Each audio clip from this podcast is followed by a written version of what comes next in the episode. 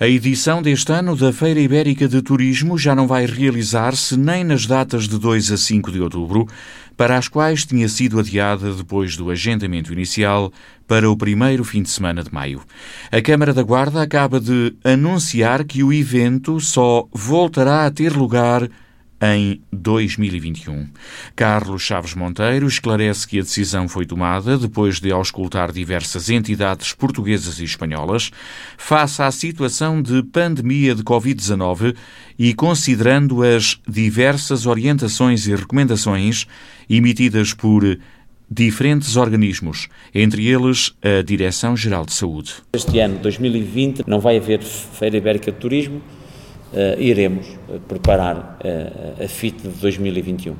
À partida, vamos tentar sempre manter o calendário, mas a pandemia obrigará sempre a uma reavaliação de todas as condições que levam à realização dos eventos normais, como à tomada de decisões que alteram esses eventos normais, como aconteceu no passado.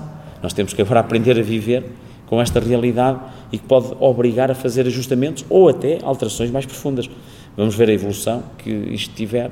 A FIT voltará em 2021, em princípio no início de maio. Quanto à Feira Farta, a edição deste ano está dependente da vontade das freguesias, mas a confirmar-se será num espaço ao ar livre. Estamos aqui em diálogo com os presidentes de junta, de criar aqui o mercado de rua, ver que possibilidades temos para poder dinamizar um pouco a economia local em espaços abertos e amplos para, eh, de alguma forma, se for essa a vontade eh, de todos os intervenientes, de poderem vender os seus produtos agrícolas, que não com as freguesias todas ao mesmo tempo, pronto, dando aqui alguma flexibilidade na, na ocupação do espaço Uh, também nas bancas, não, não, não, queremos aquele conceito da Feira Farta onde o, o, está a freguesia, mas está também com, estão normalmente convidados um conjunto de associações de produtores locais dessas freguesias e, e nós não podemos ter no mesmo stand, no mesmo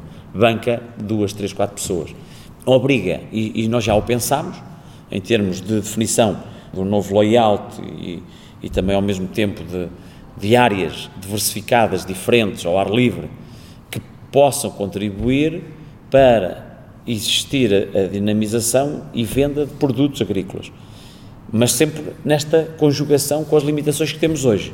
As juntas de freguesia é que vão decidir. Vamos mandar um questionário com um conjunto de perguntas, porque escutámos numa primeira fase essa vontade, mas vamos mandar um conjunto de perguntas para nos colocarem eh, e no fim concluirmos se é vontade também eh, eh, dos Presidentes de Junta avançar com uma feira uh, ao ar livre ou um, um, evento ao ar livre, desde logo porque não, não conseguimos ter no mesmo dia, à partida não conseguiremos ter os 41 freguesias representadas, poderíamos colocar aqui 20 num, num período, 20 noutro, ou até, portanto, em três uh, momentos diferentes, é algo que pusemos, são questões que vamos colocar no questionário. E se houver, como disse, se houver vontade de todos, podemos fazer.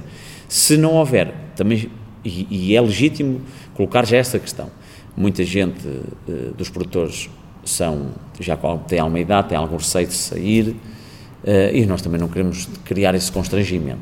Se houver forma e vontade e segurança que dê confiança aos nossos cidadãos uh, produtores destes bens agrícolas, podemos fazer se, se não estiverem reunidas as condições de segurança ou não, te, não estivermos todos confortáveis com isso, uh, será totalmente cancelada a Feira Farta e outro qualquer modelo que pudesse trazer dinâmica económica à, à, cidade. A confirmar-se, a edição deste ano irá decorrer em moldes diferentes. Em princípio, no Jardim José de Lemos e repartida por vários fins de semana. À volta do jardim, por exemplo, José de Lemos, com pequenas bancas distanciadas e as pessoas circularem. É uma ideia, podendo ser alterada, mas é uma base de, trabalho e sobre essa que, como por exemplo a Rainha Dona Amélia, a Alameda, são casos que eh, podemos aqui pensar.